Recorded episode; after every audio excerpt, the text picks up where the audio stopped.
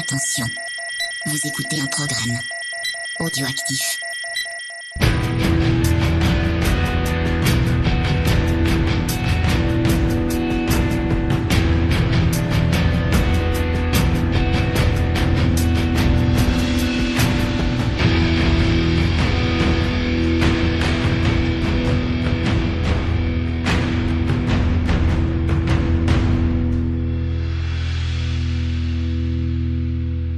Camarades bourrinos, bonjour, c'est reparti pour un nouvel épisode de Scoring et ce mois-ci, on va se permettre d'aller se promener dans les étoiles, enfin la plupart du temps, puisque on va examiner les films avec des, des robots.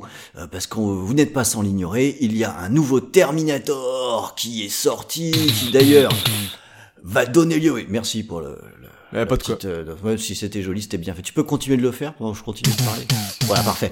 Et d'ailleurs, ça va accompagner également l'émission en direct que nous enregistrons sur euh, Terminator et qui va également être diffusée sur euh, les ondes, n'est-ce pas, Creepers? Arrête de chanter, arrête de chanter. Arrête, à toi, Creepers. Arrête, arrête. I'll be back, Sarah Connor. Eh oui, eh oui, on a décidé aujourd'hui de parler de films avec plein de gros robots, des grosses machines, plus ou moins bis, plus ou moins nanard, plus ou moins dans les blockbusters. On va vraiment, on va essayer d'étudier vraiment le robot sous toutes ses formes. Donc on espère que vous aussi, vous êtes en forme puisque c'est parti pour un peu plus d'une heure de musique formidable et fantastique avec Ron et Creepers en chair et en os cette fois.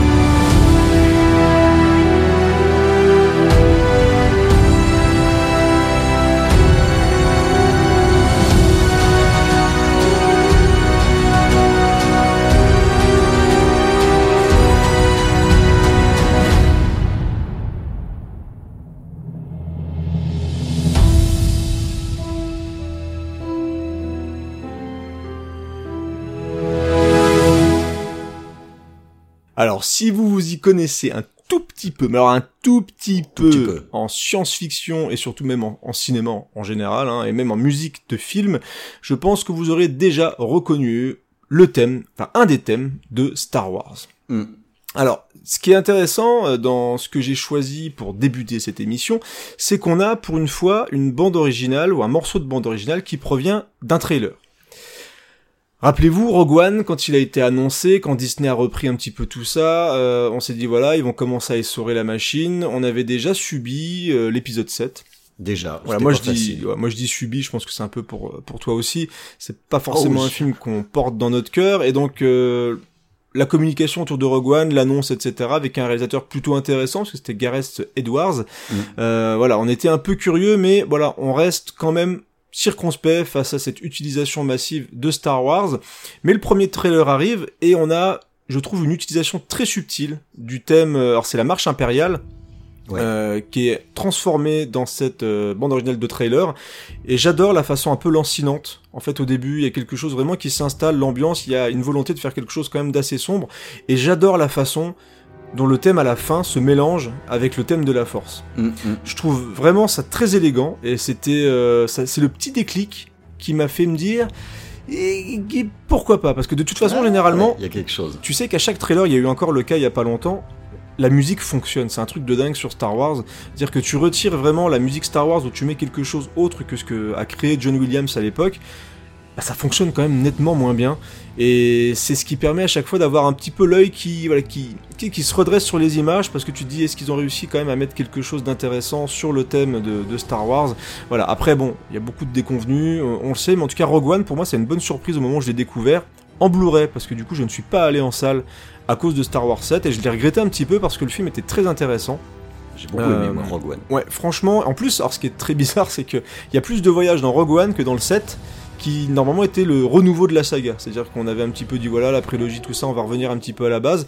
Et dans Rogue One, on a beaucoup plus de d'aventure, on a du suspense, alors qu'on connaît l'issue euh, Mm. de ce film-là, un peu comme le Titanic. Mais en tout cas, c'était vraiment du bon boulot, malgré les problèmes de, de pré-production, de production. Le Gareth Edwards qui a été un petit peu dégagé de la, du banc de montage et qui a été remplacé de manière un petit peu sauvage pour avoir des, des reshoots. Enfin, maintenant, c'est un petit peu habituel. Et du coup, avec tout ça, bah, Michael euh, Giacchino, il est arrivé sur le film, je crois que c'est 4 mois avant, euh, avant que le film, pour composer la BO, il a eu 4 mois. C'est dingue, ça fait vraiment un truc d'amateur, quoi. C'est des énormes C'est prods. ça. et- À dire, alors, ça se trouve, c'est même encore plus court, hein, j'ai peur de dire des bêtises, mais ce qui est déjà très court, hein, 4 mois sur un film comme ça, sur une, une bande-son d'un film aussi énorme que, que du Star Wars. Et à la base, ça devait être euh, Alexandre Desplat qui devait faire la, la bande originale de ce Rogue One. Et autant vous dire que quand on entend le résultat du, de ce qu'a fait Michael Giacchino, bah, c'est quand même très chouette. Ouais, c'est très solide. Mais du coup, c'est pas lui qui a composé la musique de ce trailer. Et j'ai essayé de rechercher un petit peu qui avait fait ce boulot-là. Alors, est-ce que c'était Alexandre Desplat? J'ai des doutes, parce qu'il semblerait ouais, qu'il avait composé quelques petits trucs, mais du coup, euh, ça a été complètement mis de côté. Et j'ai trouvé, alors peut-être deux compositeurs de bandes originales, c'est Christopher Alstorfer et Olivier Bagnal, qui seraient peut-être reliés euh, au trailer de ce euh, Star Wars Rogue One. En tout cas, moi j'ai vraiment, vraiment, vraiment, vraiment beaucoup apprécié. J'ai du mal à retrouver vraiment une bonne qualité pour vous diffuser ce morceau de trailer, mais je suis content de commencer cette émission avec ce morceau que j'aime beaucoup. Alors on va rester dans l'espace, un petit peu dans Star Wars, mais de manière un petit peu décalée.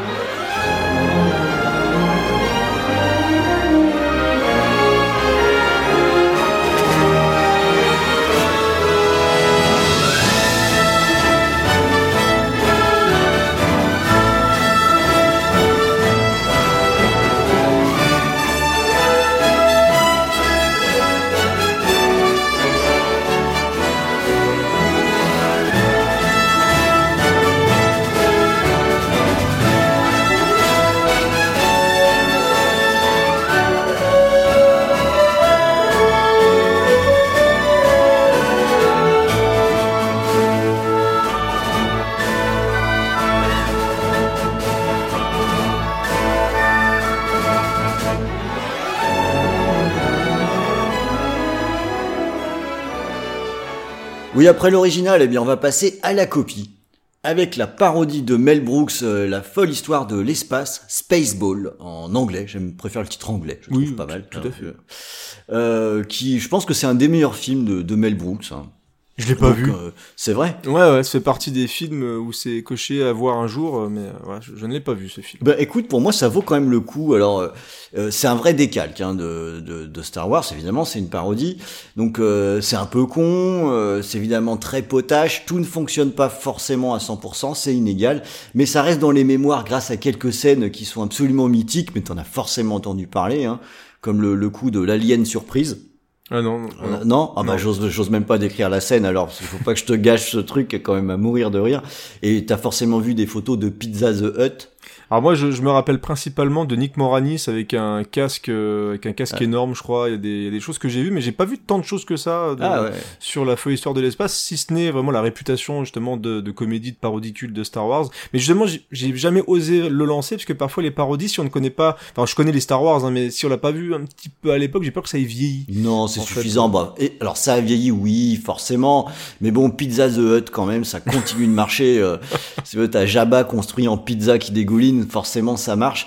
Et, euh, et notamment une vanne qui m'avait fait mourir de rire avec euh, Dark Helmet, hein, le, le, le Dark Vador de- du film, qui dit à ses hommes passez-moi ce désert au peigne fin et des mecs sortent des peignes géants pour euh, peigner le, le désert. Voilà, Ouais, c'est- le genre de truc qui fonctionne bien. voilà, c'est con, ça, absurde, mais, mais voilà. moi ça me fait beaucoup rire. Et euh, de- dans, ce film, alors au niveau robot, il y a, il y a plusieurs choses qu'on peut noter. hein. Il y a l'équivalent de euh, C3PO, Mhm. euh, qui pour le, coup devient plutôt une espèce de boniche euh, toute dorée. Mais on, peut aussi penser au vaisseau qui carrément devient un transformer. Et euh, se transforme, je crois, lui aussi d'ailleurs, avec un aspirateur. Euh, comme quoi il y avait une certaine thématique dans ce film-là. Bon, au niveau musique, on va pas se mentir, ça a rien d'incroyable. hein. C'est John Morris qui a composé le morceau qu'on vient d'entendre, bah, qui lui aussi est un décalque de Star Wars, avec des petits bruits de laser en prime, histoire qu'on comprenne bien qu'on est dans la rigolade. Euh, en dehors de ça, le reste n'est pas formidable. hein. Il y a plusieurs chansons, des trucs comme ça, mais c'est pas vraiment incroyable. Mais j'avais surtout envie de placer euh, la folle histoire de l'espace. Voilà. Bon bah écoutez, euh, c'est fait. hein. C'est pas tous les jours que je pourrais. Pour la suite, ça va presque être une thématique. Je vais parler aussi d'un film qui est un peu tombé dans l'oubli et qui lui-même était probablement une copie de Star Wars.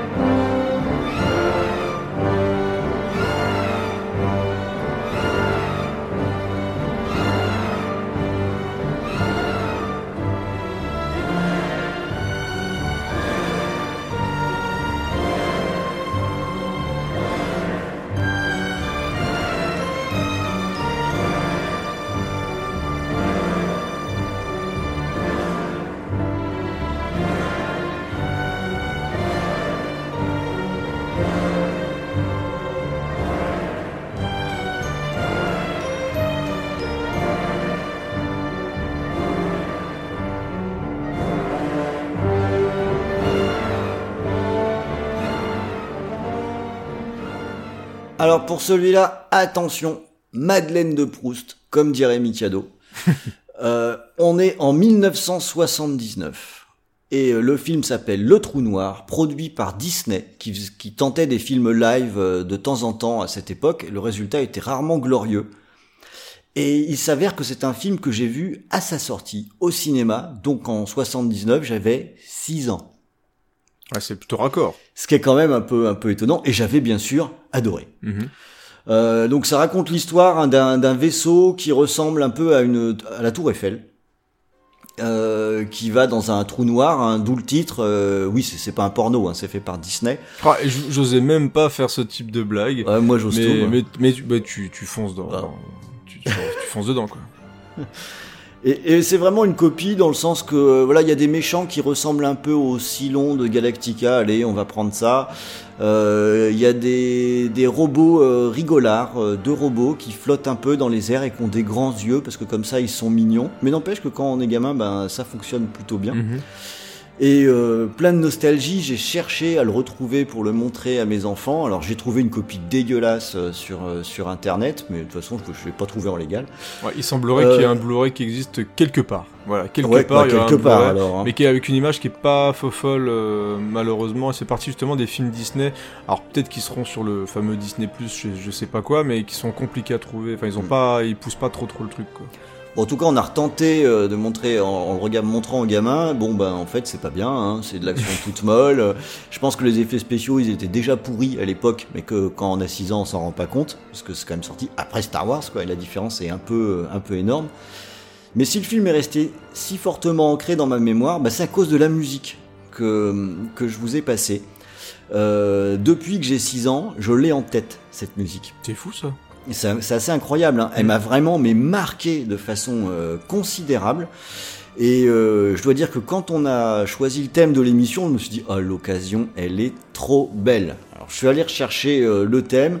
Enfin, euh, voilà, c'est une vraie excuse en fait pour euh, que je puisse passer cette musique et puis pour que je puisse me faire un, un petit plaisir. Ça se trouve, je serai le seul à connaître euh, cette musique. Et, Écoute, on et- est là pour se faire plaisir, hein, j'ai envie de dire de toute façon. Voilà, mais euh, c'est ces petits événements un peu rares hein, quand même. À 6 piges, tu regardes un film, bah, j'ai toujours le- cette musique toute en tête, de la même façon. Quoi. Moi, j'ai eu pareil pour Howard le canard. Ah bah, je peux, je peux, je peux comprendre. C'est une espèce de déviant. Allez, maintenant, je vais te passer la main.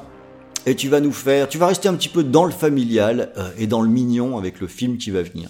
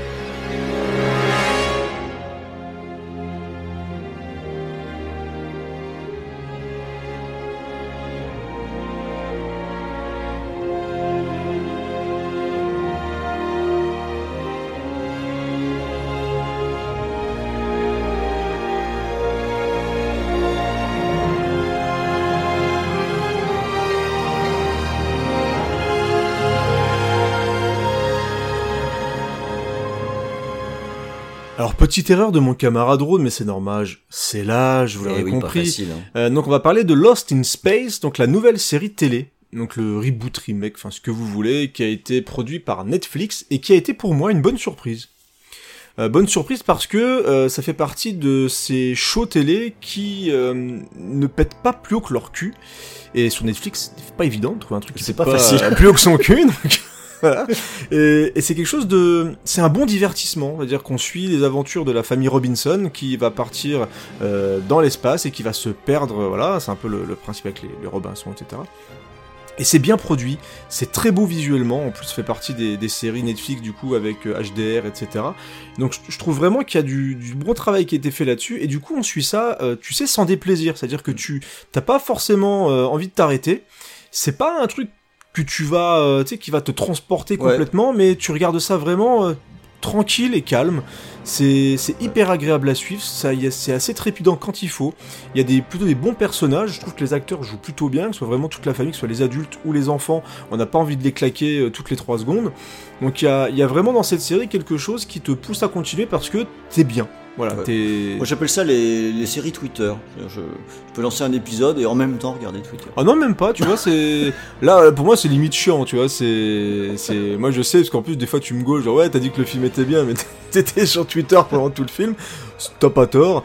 Mais c'est vrai que sur Lost in Space, moi je, trouve que le travail a vraiment, est, vraiment de bonne qualité. Voilà, tout est solide. La musique elle est solide, on va le voir tout de suite. Les acteurs sont solides, la réalisation est solide et t'as vraiment des plans qui sont magnifiques. Donc euh, moi je vous encourage à découvrir Lost in Space euh, si vous aviez 2-3 doutes justement parce que c'est du remake, parce que c'est du Netflix, ou même si vous n'aimez pas le la science-fiction, c'est vraiment de la science-fiction. C'est un truc familial. Voilà, hein. c'est peinard, hein, c'est pas mm. Star Trek, euh, c'est pas pointu, c'est vraiment quelque chose de, de, vraiment tranquille. Et en plus de ça, il y a vraiment une volonté de, de quand même créer créer quelque chose de qualité, vraiment de, de solide aussi, donc musicalement comme je vous l'ai dit, parce qu'il y a la bande originale de Christopher Lennertz, et on a écouté le morceau qui s'appelle Will and the Robots, alors le morceau euh, au total dure 7 minutes 30 à peu près, et ce qui est intéressant dans ce morceau, c'est qu'on a vraiment, il y a pas mal d'émotions, il y a des moments épiques qui remontent un petit peu comme ça, et ça représente vraiment très bien la série parce qu'on passe vraiment de, de, de passages un petit peu avec la famille et tout, le, côté très proche, on va essayer de s'aider et tout ça, et le côté aussi justement parce y a un gros robot, parce qu'il y a une relation entre le, un, jeune garçon et un robot qui va, qui va essayer de le protéger tout le temps.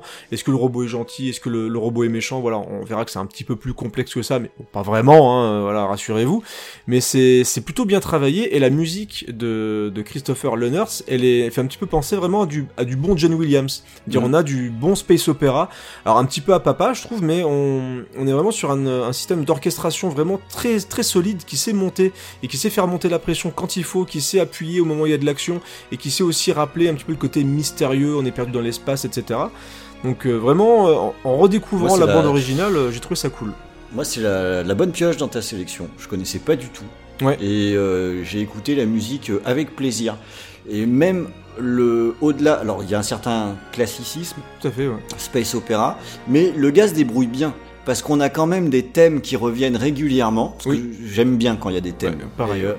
Et, euh, ils y sont on, en a aussi et ça maintient bien l'écoute. Euh, là pour le coup, j'ai pas juste écouté le morceau que tu as sélectionné, j'en ai écouté un petit peu plus et j'ai trouvé ça euh, très La chouette. BO euh, sur la totalité, elle est disponible d'ailleurs sur Spotify si vous voulez poser une oreille. Bon, bien sûr, il y a YouTube, etc.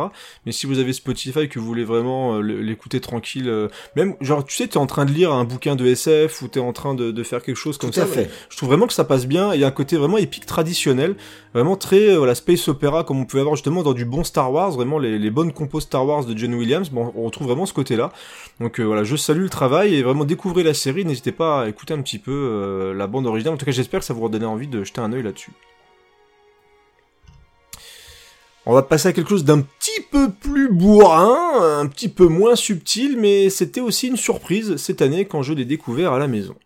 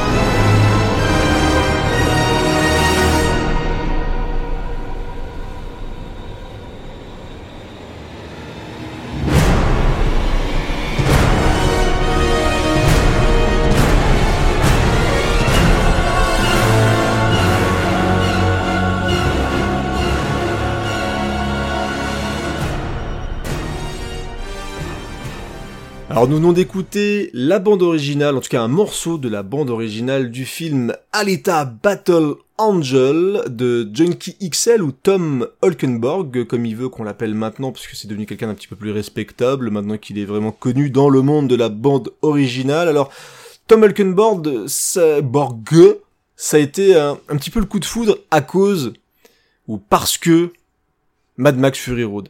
Hmm. Voilà, bon, euh, quand tu réécoutes Mad Max Fury Road, c'est pas d'une subtilité absolue en termes, mais j'aimais bien le côté où ça bombardait dans tes oreilles et ça collait vraiment aux scènes d'action de, de Frank Miller, de Frank Miller, de George, de George Miller, euh, la fatigue, tout ça. Et, et c'est vrai que du coup, voilà, ça permettait d'apprécier encore plus la bande originale parce que voilà, c'était plutôt raccord avec ce que ce que proposait le film. Mais le, le gars après, il commence à être un petit peu productif. Il a fait beaucoup de choses. J'ai écouté sa BO euh, en voyant le film d'ailleurs de le film Deadpool c'est pas foufou. Euh, Non, c'est pas foufou. Voilà, il a fait quand même quelques petites choses par-ci par-là qui sont pas exceptionnelles, mais je trouve, Je préférais quand il était plus électro. bah, Même, même quand il faisait des, des musiques de jeux vidéo, euh, je vais ça. je- Ouais. À la limite, je préférais, je trouve qu'il y avait plus de pattes. Que, Bah, le- que- voilà. Là, alors je trouve justement, et ce qui est intéressant avec Alita, c'est que je trouve qu'il s'améliore. C'est-à-dire qu'il arrive mieux à gérer le mélange entre l'orchestral et l'électronique, ce qui est pas évident, euh, parce que Mm. franchement, quand tu quand tu viens de l'électro, quand tu viens de la pop, parce que lui à la base, je crois que c'est un mixeur euh, assez connu hein, qui bossait dans la pop et qui, est- qui a basculé vers euh, les bandes originales. Et je trouve que sur Alita Battle Angel, il trouve un équilibre intéressant. Il arrive même à avoir des thèmes un petit peu qui arrivent à à procurer de l'émotion, ce qui n'était pas du tout évident de la part de Tom Holkenborg. hein. Franchement, je m'y attendais pas du tout. Et donc, on a, en réécoutant l'intégralité de la bande originale pour préparer l'émission, parce que moi j'ai bien aimé le film, je sais qu'il s'est fait déchirer un petit peu par-ci par-là. Moi, c'est un film qui m'a agréablement surpris, et euh, je suis loin d'être un anti-Rodriguez, que j'ai même eu un message d'un de nos, de nos camarades euh, amis de de Binous USA qui m'a dit tiens je, je sais que t'aimes pas trop Rodriguez alors je sais pas pourquoi c'est venu comme ça mais moi j'aime bien Desperado j'aime bien Une nuit en enfer j'aime bien The Faculty même SimCity je trouve qu'il y a des choses intéressantes dedans et je trouve d'ailleurs, bah, ce qui est étonnant, c'est que Rodriguez, il a jamais été aussi bon que quand il bosse pour les autres.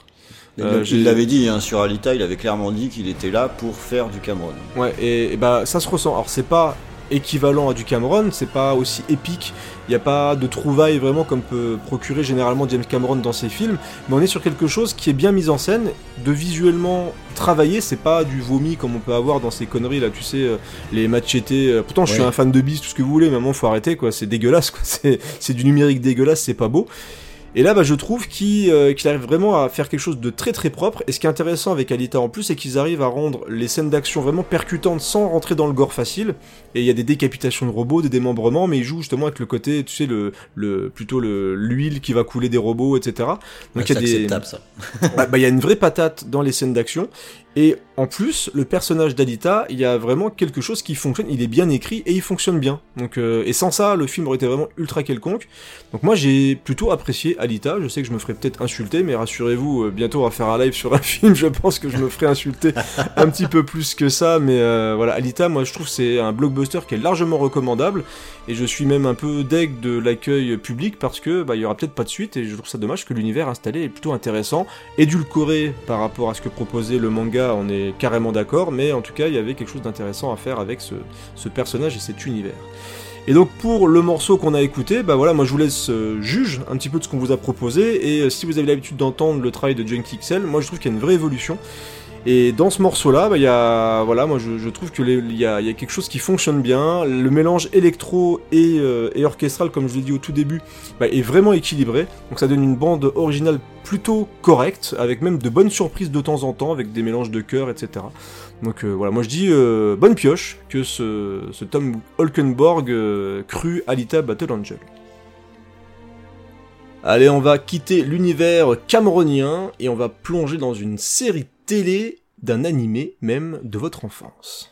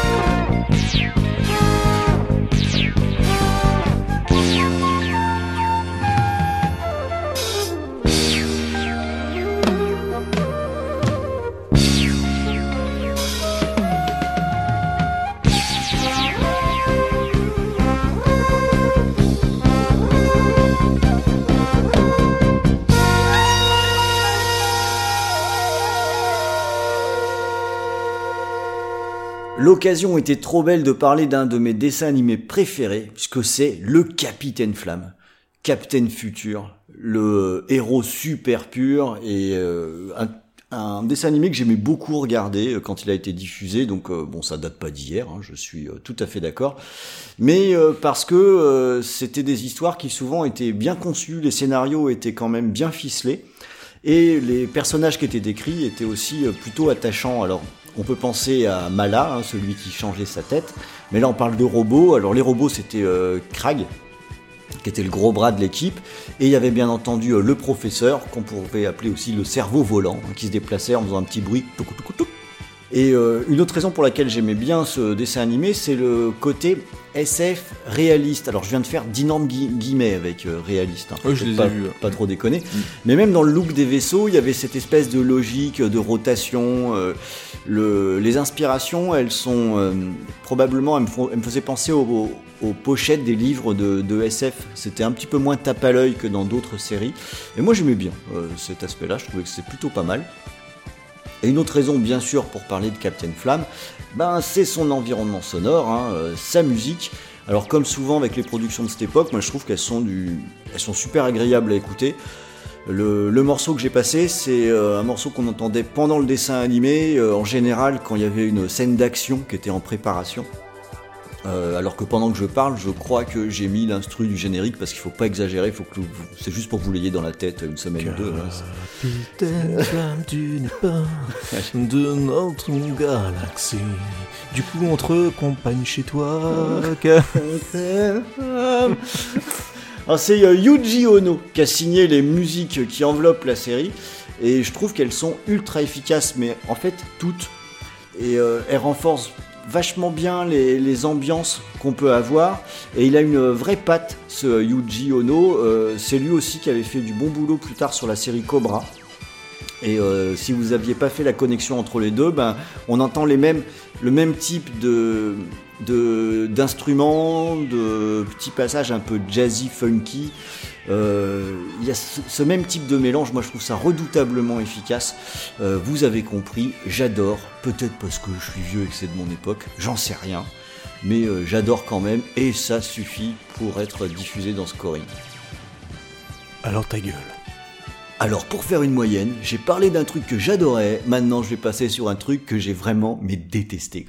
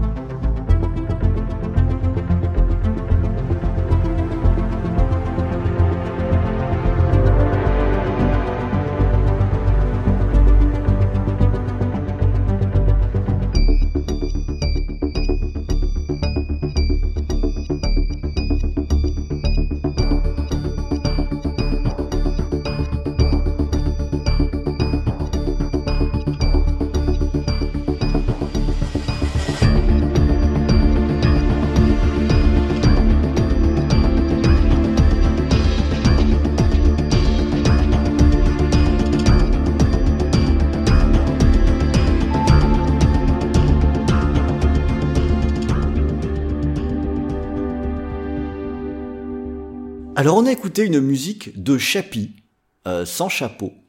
Oh non, euh... c'est pas possible. ouais, je... je suis d'accord, c'était indispensable. oh, c'est pas glorieux. Hein. Oh merde, la déchéance. Bon, voilà, donc de Chappie. Euh... un film de euh, Neil Blomkamp euh, qui est un réal dont j'avais beaucoup aimé le District 9. Alors j'étais bien curieux de ce Chappie malgré son nom euh, à la con quand même. Parce que je peux quand même bien dire que qu'est-ce que tu vas voir au cinéma? Je vais voir Chappie, tu vois, parce que c'est quand même un peu compliqué. Et Chappie, ça fait partie de, de ces films où euh, quand je l'ai regardé, en fait, je pense que mon sentiment dominant, c'était la consternation. Ouais, j'ai bien aimé, moi. Ouais, mais bah, parce que c'est toi qui est consternant. Euh, Et voilà, c'était l'analyse d'un journaliste LCI. voilà. Et c'est de ma faute, bien sûr. Non, mais en fait, je- peut-être parce que je m'attendais pas à ça, j'en sais rien. Mais ça nous raconte quand même les aventures d'un d'un robot qui qui est capable d'apprendre, qui devient de plus en plus humain et qui donc décide de devenir un robot wesh wesh. Euh, Mais, mais c'est mais c'est pas ça, je dois dire, c'est- pas ça. ça, m'a laissé perplexe. Euh, Moi, ce que j'ai retenu de Chappie, moi, c'était ça. C'est un film sur la responsabilité parentale. Ah oui, d'accord. ah, d'accord. Alors, Ah ouais, j'ai- moi j'ai bien aimé, j'ai bien, j'ai bien aimé les éclats de violence, j'ai bien aimé Hugh Jackman, je trouve que Hugh Jackman avec son mulet était, était vraiment bien. ouais. Les scènes d'action sont plutôt sympathiques en plus. Moi j'aime bien Chappie. Bah, ok, bah écoute, euh, après tout, t'as le droit. Hein. Absolument, j'adore la façon. On Vous- n'est pas- votre avis est particulièrement voilà. mauvais, mais vous avez le droit, euh, tout à fait. On va passer au on a le droit. On a Voilà, le vous, avez, droit. vous avez le droit. Alors, Entre vous. par contre, voilà, on faisait une émission sur les robots. Alors, bizarrement, j'ai quand même tout de suite pensé à Chappie parce que euh, ça avait l'air de se poser là. Alors, j'ai écouté la BO et il s'avère que euh, la BO, ben, je la trouve pas terrible non plus. Sa- sauf, sauf le morceau que j'ai diffusé et celui, euh, la variation euh, que je passe pendant que je parle. Alors, pourtant, ils étaient une armée hein, sur la musique. hein. Donc, il y a euh, Hans Zimmer qui est sur le coup. Steve Mazzaro et Andrew Kozinski qui sont mis à plusieurs pour faire un truc qui finalement fait un peu fait un peu électro cheap. Je j'ai Enfin, c'est terrible parce qu'en fait, pour la petite histoire, je, je me suis dit c'est quand même trop adapté. Faut que je trouve un morceau qui fonctionne pour l'émission. Et ce qui fait que je l'ai écouté en entier. Je me suis dit mais, mais c'est pas terrible quoi. Alors je l'ai écouté plus attentivement et là je me suis dit ah ouais quand même ce morceau il est vraiment pas mal. Mais c'est vraiment la seule chose que j'ai sauvée. Euh, je trouvais ça pas très intéressant. Euh, mais voilà, c'est aussi ça scoring. C'est passé un morceau plutôt pas mal. euh, d'une BO qui par ailleurs est pas terrible et sur un, film, qui est vraiment pas qui est- terrible. qui est pas Sauf terrible. pour les cancres du fond là-bas. sauf pour Creepers. Et t'avais vu Elysium? Oui, Ouais. mais je préférais Elysium. ouais. Elysium, je- bah, je sais qu'il Moi, je trouve ça un pas mal, fait Elysium. défoncer. Elysium, c'est pas parfait, mais pas euh, il y a be- beaucoup de. Alors, il y avait déjà un petit peu de Halo, parce qu'à la base, il devait faire Halo, hein, notre ami euh, Blomkamp. Mm. Et je trouve qu'il y a des morceaux de Halo dans Elysium aussi qui passent. Ouais. euh, puis le côté. Moi, ce que j'aime bien avec, euh, avec Blomkamp, c'est qu'il bon, il insiste parce que tous ses films se, se bident la gueule. et au moins, il, enfin, je veux dire, il propose des trucs un petit peu euh, autres que des suites parce qu'ils sont aliens, c'est fait annuler, enfin, tout ce que tu veux. Et je sais pas si t'as déjà vu aussi, mais au niveau robot, il y a des choses intéressantes dans ses productions indépendantes sur YouTube. Non, j'ai pas vu ça. Bah, il y a des choses très sympas, un petit peu cracra que tu pourrais peut-être regarder, euh, donc qui sont 100% indépendantes. Hein. Franchement, c'est plutôt intéressant. Donc je t'invite et ou même j'invite même les auditeurs s'ils connaissent pas à aller regarder. Bien sûr, là du coup, j'ai plus le nom du truc, mais vous tapez Lynn Blancamp euh, court métrage et vous tomberez sur ce qu'il faut. euh. Il y a un truc dans le au Vietnam qui est vraiment sympathique, par exemple. Ouais, comme, comme quoi c'est bien foutu, hein. on part d'un film consternant et on arrive sur des choses potentiellement intéressantes. Tout est Alors. possible, Scory. Bon, je vais te redonner la main, hein, puisque on parlait de choses intéressantes, et, euh, et là je pense que t'as mis dans le mille avec le film dont tu vas parler.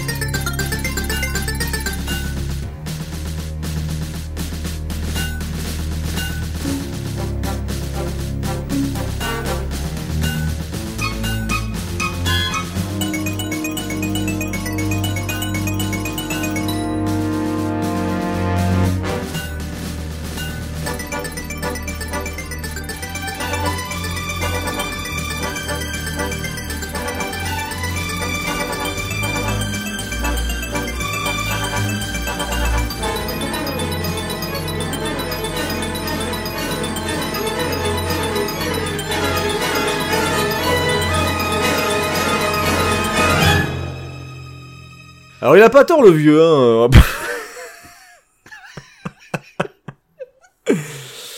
Euh, oui, bah, qu'est-ce que je voulais que je vous dise? Euh, Moi, c'est pareil, robot, il y a des choses qui font tilt, et forcément, j'avais envie de parler de Short Circuit, euh, mm. de John Badham, John Badham qui est quand même le réalisateur de euh, Blue Thunder. Moi j'aime beaucoup Blue Thunder euh, avec Rod, Rod Schneider. alors pas, faut pas que je confonde avec le mec qui joue dans dans Judge Dredd hein, qui s'appelle Roy, Roy Schneider, Rob Schneider. Je, je ne sais plus, je m'emballe. Je crois que c'est Roy Schneider, le bon qui a joué dans Les Dents de la Mer. Et c'est Rod, euh, Rob Schneider qui fait Chers euh, auditeurs, si vous avez compris quelque chose à cette phrase, n'hésitez pas à nous écrire. Donc, en gros, il a fait Blue Thunder, qui est un très bon film avec un hélicoptère. Et malheureusement, il y a pas autant de pêche dans euh, Short Circuit. Alors, c'est un film forcément que j'ai vu assez petit. On a déjà parlé de Daryl dans l'émission. Ça fait partie des films un petit peu SF comme ça, je trouve, mm. pour enfants, familial, euh, et bah, qui qu'on garde en tête. On a envie de les aimer. Et faut peut-être pas les revoir, mais on a envie de les aimer, de se dire voilà, c'était quand même sympa les petits films qu'on voyait à l'époque avec le petit robot euh, qui a, je pense, influencé le design de Wally quand même. C'est même, on peut, quand même gentiment dire que dans Wally, ils sont pas trop fait chier. Ils se sont dit voilà, on va refaire un petit peu le, numéro 5. Et en revoyant des extraits sur YouTube, euh, alors pour ceux qui l'ont revu récemment, dites-moi si je me trompe et s'il faut peut-être revoir le film en entier, parce que parfois quand on enlève les scènes de leur contexte, voilà. Mais euh, les scènes d'action, je mets les mêmes guillemets que toi tout à l'heure tout à l'heure. Euh, genre j'ai revu une scène d'action où il y a le notre fameux numéro 5 qui se fait tirer dessus par des robots. Alors du coup c'est des robots qui sont sur roulette, enfin sur espèce de de de, de, chenille. de chenille, voilà. Et c'est très très lent. du coup on a les mêmes robots qui arrivent et il fait des petits pièges un petit peu euh, où il les accroche, où il est un petit peu contre la violence. Et il y a une poursuite en, euh, camion, en camionnette quand même relativement molle. Donc voilà, c'est ce qui est intéressant, c'est que le robot, bah, c'est un robot tout mignon qui balançait des vannes. Et chose très commode, c'est que le, robot devient intelligent avec un éclair. Voilà, c'est. Eh euh, voilà, c'est original et un peu bien comme Jason qui revient à la vie, comme voilà, c'est comment on peut faire devenir intelligent un robot, bah, une éclair, voilà, une, une, éclair qui tombe dessus. Et bien sûr, comme il devient intelligent, bah, on, on tente de l'éliminer parce que l'intelligence, on sait très bien que c'est un peu, c'est une vraie menace. Du coup, l'armée veut éliminer. Euh, oui, voilà, c'est ça. L'armée veut éliminer l'intelligence. Et donc c'est logique jusque là. Donc on, a des, petites péripéties, etc. Et les péripéties sont mises en avant grâce à la musique de David Shire, qui est plutôt pas mal. Qui est plutôt pas mal. Euh, qui est plutôt pas mal et qui traverse bien le temps. Et on est sur une, une BO plutôt sympathique parce que euh, elle joue justement. Il y a un petit côté en blanc. En fait, je pense qu'il y a une volonté comme ça d'avoir ce type de film pour pour la famille, du coup, avec des trucs un petit peu malicieux, tu vois, il y a des, des, petites notes comme ça qui font le côté un petit peu surprise, suspense, euh, il y a de la malice un petit peu derrière tout ça pour caractériser le personnage de, de numéro 5. Mm. Et donc la musique de David Shire, elle est vraiment dans ce ton-là, et, elle est vraiment bien faite pour ce film. Donc en la redécouvrant, j'ai eu envie de revoir des images du film, et j'aurais dû que écouter, je pense, euh, la bande originale. Donc excusez-moi si je suis méchant, mais euh, voilà, c'est un film, je pense, qui a un petit peu souffert, et je m'attendais vraiment en voyant des images d'un film de John Badham à quelque chose de plus dynamique, et c'était c'était pas trop le cas malheureusement. Donc euh, peut-être qu'un jour je le reverrai, mais pas tout de suite. Voilà. euh, David Shire pour euh, juste pour noter quand même que le voilà c'est quand même un, bon compo qui a bossé avec du beau monde. Il a travaillé sur euh, sur des films de Romero, de Coppola, de Pacula. Euh, J'allais dire un autre truc en A mais j'ai pas trouvé ma vanne donc du coup tombe à l'eau c'est tant pis pour moi. Mais voilà bonne bonne BO. Film qui a un petit peu vieilli, donc euh, n'hésitez pas à m'insulter dans les commentaires. De toute façon, avec Alita, je pense que j'ai déjà la dose, j'irai voir un petit peu plus tard. Moi j'ai pris Chapi, normalement on va prendre cher. Non, non, je pense qu'avec Chapi, je serai un peu tout seul. C'est pas un film qui a cartonné auprès de, auprès de la critique en tout cas, mais voilà, moi j'aime bien Chapi, je, je le redis sans honte. Et je garde la parole avec un film que, bah, que tu n'as pas aimé non plus, et, qu'il que y a pas grand monde qui a aimé euh, non plus, et on va en parler tout de suite.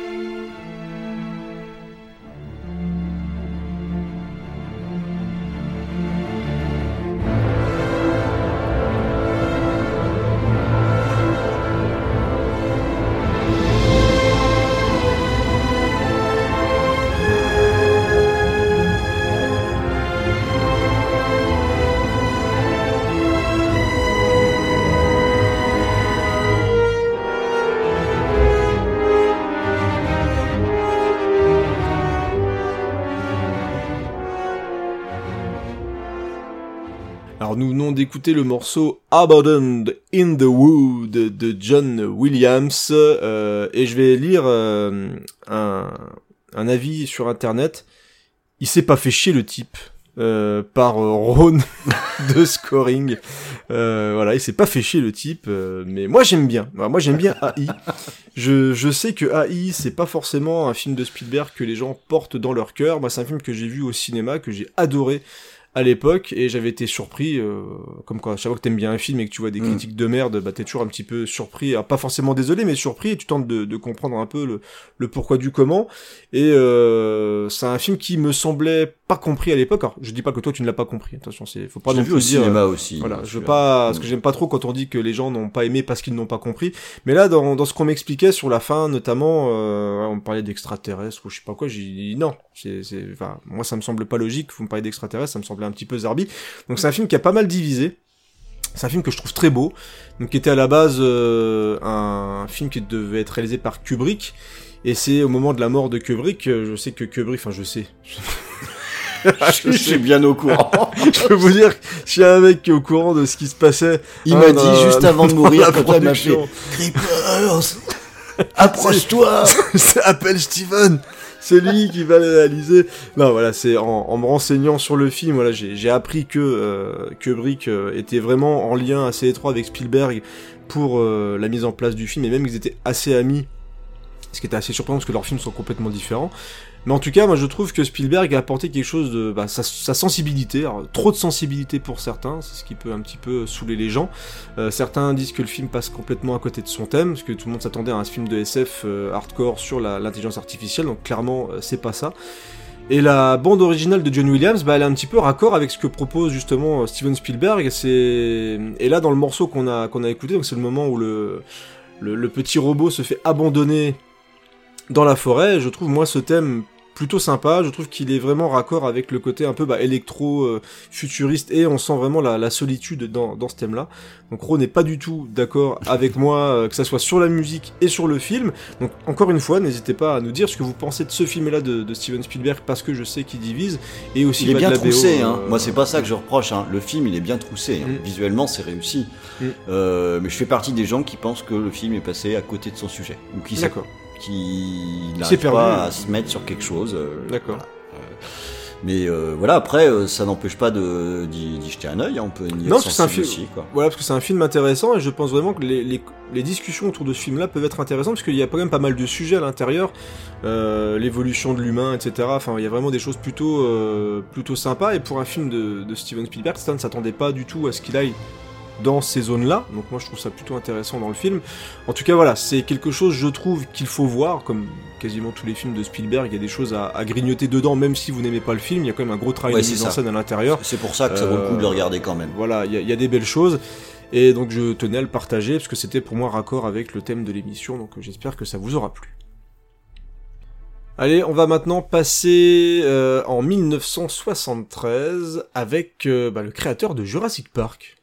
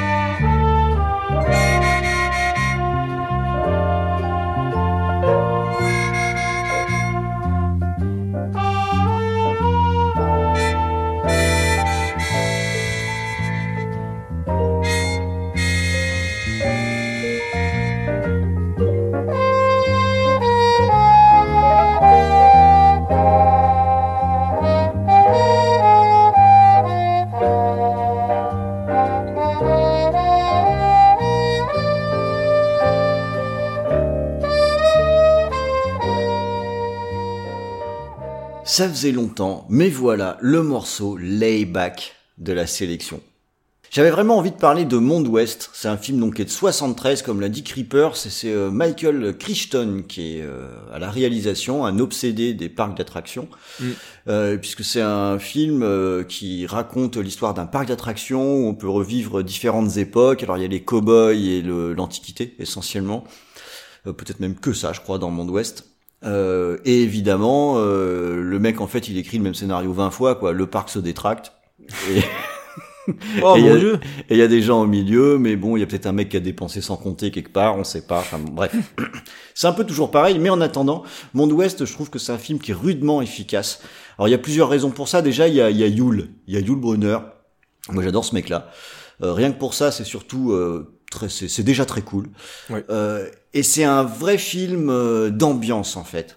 Alors évidemment, il a, il y a la patine du temps qui, qui fait son effet, mais justement, je trouve que l'ambiance des années 70, bah ça marche bien, qu'elle est bien capturée. Ouais, j'ai découvert il y a pas si longtemps, et je- j'ai passé un bon moment, hein, Ouais. Monde Ouest.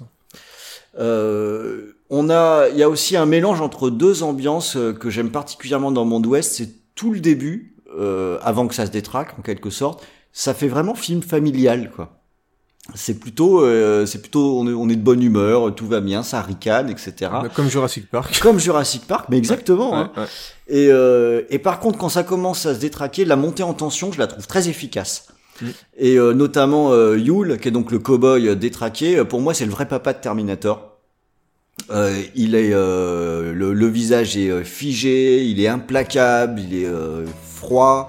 Euh, et à un moment donné, on voit qu'il y a un peu du robot en dessous, comme dans le Terminator. Enfin bon, je soupçonne que euh, que Cameron connaissait Monde Ouest. Hein, je vois pas comment c'est possible autrement. Et ça marchait déjà vachement bien. C'est même à mon sens supérieur à la série télé qui a été faite il y a peu de temps Mhm. euh, qui a eu beaucoup plus de mal à me convaincre, je dois dire.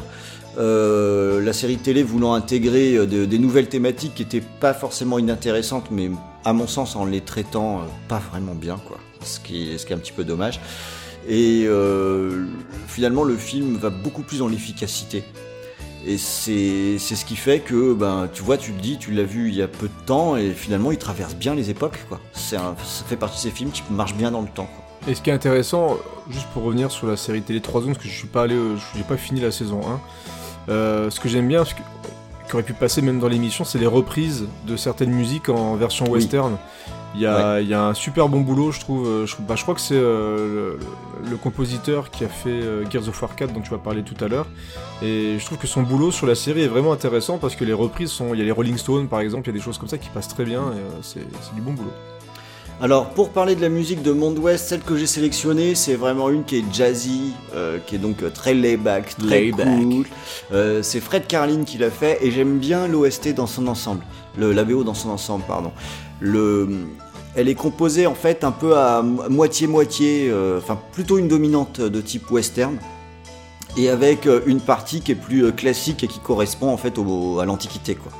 Euh, au global, c'est quand même plus western, mais cette espèce de mélange fait que quand on écoute la bande originale dans son ensemble, ben en fait, euh, ça passe plutôt bien. Il y a pas mal de variétés dans, ce qu'on entend, donc euh, voilà, ça se laisse écouter quand même sans déplaisir.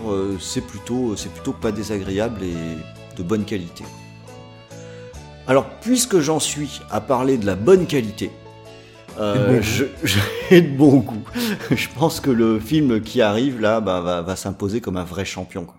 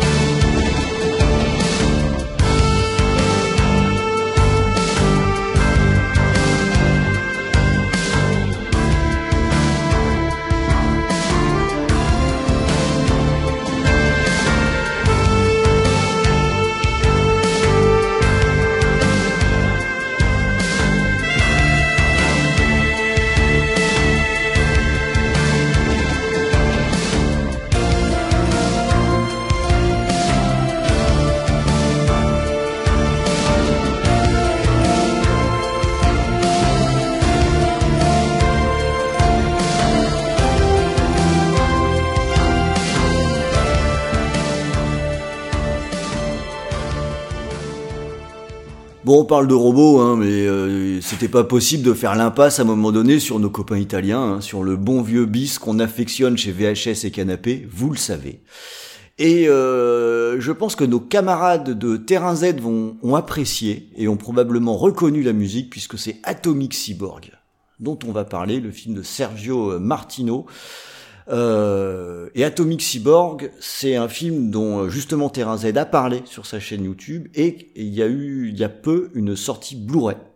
Je sais pas s'il est déjà sorti au moment où je parle. ou Non, si- c'est- bah, tout dépend quand est-ce qu'on va diffuser l'émission, mais euh, le... parce que moi j'ai backé. euh, les- On en est là quand même. On, Mhm. on back des Blu-ray d'Atomic d'Atomic Cyborg. Cyborg, donc on va retravailler la copie d'Atomic Cyborg pendant que voilà, c'est je trouve ça génial moi de le fait de pouvoir backer des films pareils et ça devrait être sorti peut-être avant la, diffusion, je pense de l'épisode. Bon, en tout cas, plus ou moins, quoi, mais maintenant, euh, ça peut être accessible. Alors, Atomic Cyborg, c'est l'histoire d'un, donc, d'un tueur cyborg. Le titre est pas mal foutu pour ça. Euh, qui veut s'en prendre à un, écolo, en fait, et qui, qui, qui rate son coup. Il n'arrive pas à le buter. Et euh, comme il n'arrive pas à le buter, eh ben son commanditaire est pas du tout content et va lui lâcher aux fesses euh, ben, plein de tueurs quoi pour euh, pour le buter. Euh, lui, le cyborg, plutôt que de buter Au le, lieu de l'autre. buter l'écolo. Après, on a dit c'était un dubis italien, hein, faut pas, faut pas trop chercher. Le mec, il, est, il était vraiment pas content, quoi. Avec quoi, t'exagères. Mais évidemment, il va tomber euh, sur un os, hein, parce que euh, l'Atomic Cyborg, c'est pas pour rien, s'il te plaît. Hein, il est quand même, euh, je sais plus si c'est pas 70% robot ou un truc comme ça. Je me rappelle plus bien le pourcentage. Mais, mais il a du robot de partout, donc euh, franchement, ça déconne pas. Fallait pas trop l'emmerder. Et donc ça va désinguer à tout va, bien sûr. hein. On va être dans un film d'une très grande finesse, comme ce Oui. pitch un peu... Comme le, le jeu de l'acteur qui joue le Ah ouais, Cyborg. il est impressionnant. Ah, il est très très fort. ouais. C'est- Alors bon, on va pas se mentir, on n'est pas devant un grand film, quoi. Et comment pas- ça C'est Mais- pas... Mais qu'est-ce qu'il dit Mais, mais, mais, mais, on...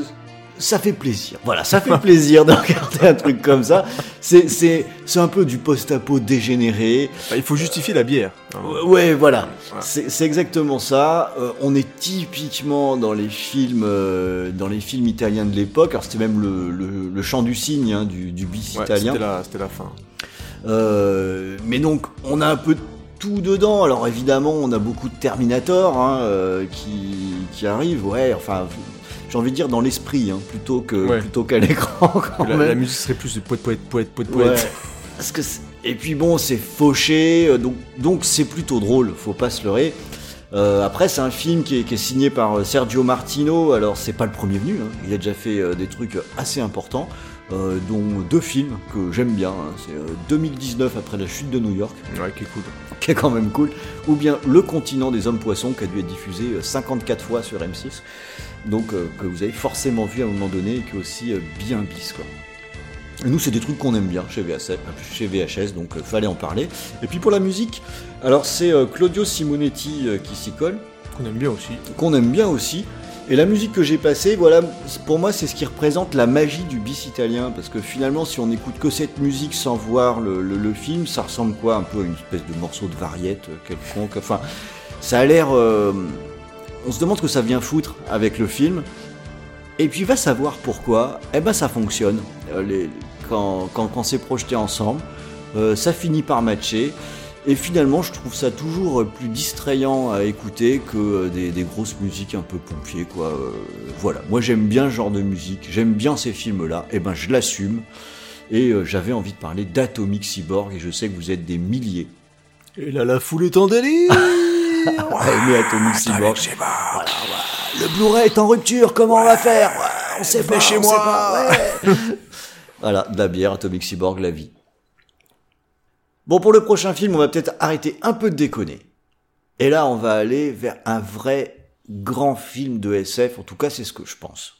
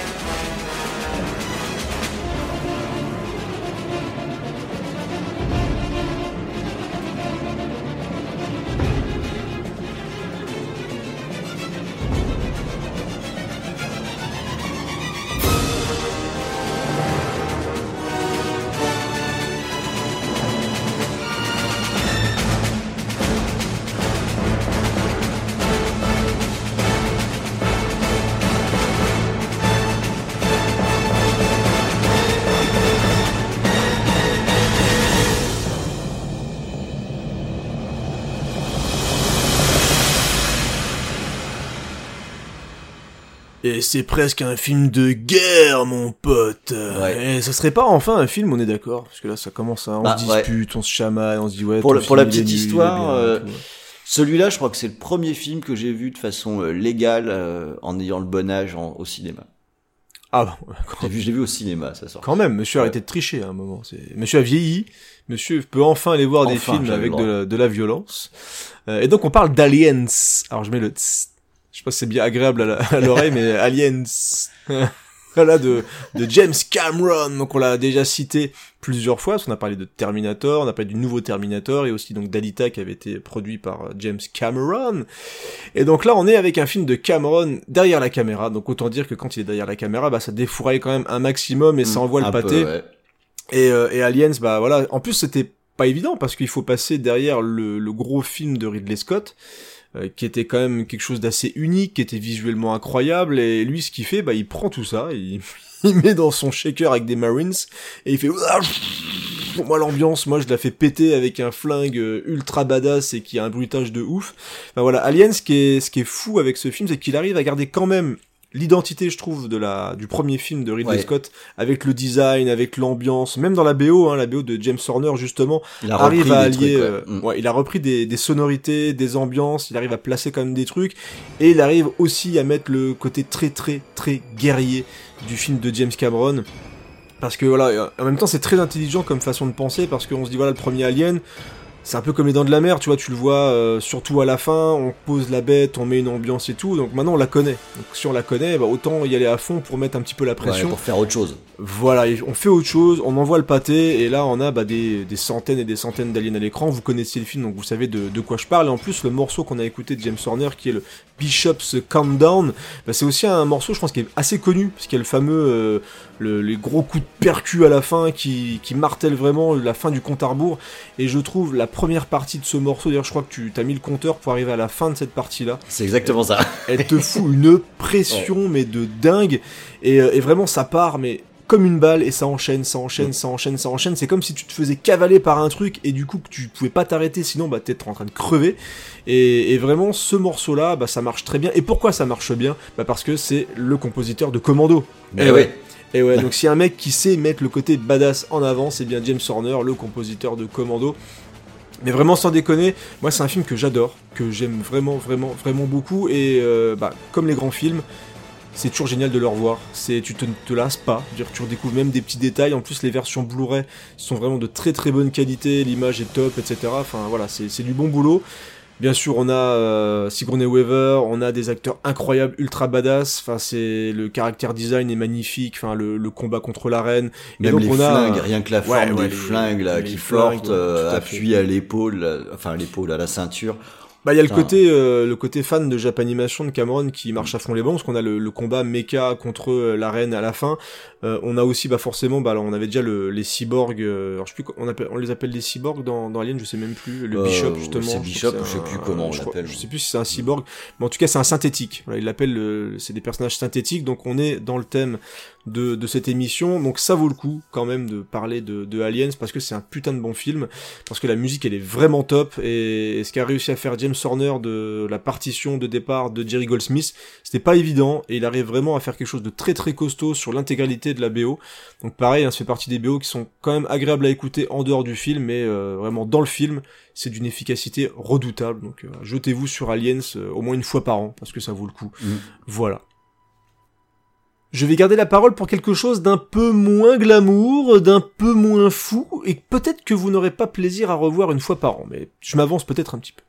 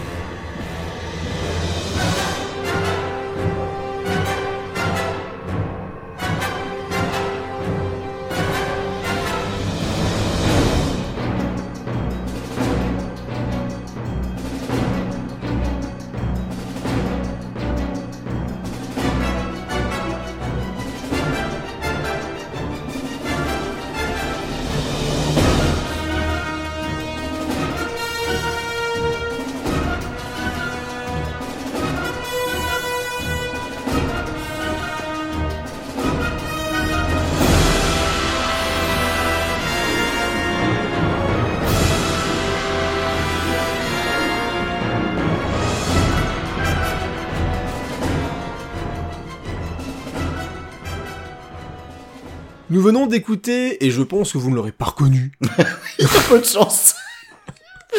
un morceau tiré de la bande originale de Virus, de John Bruno.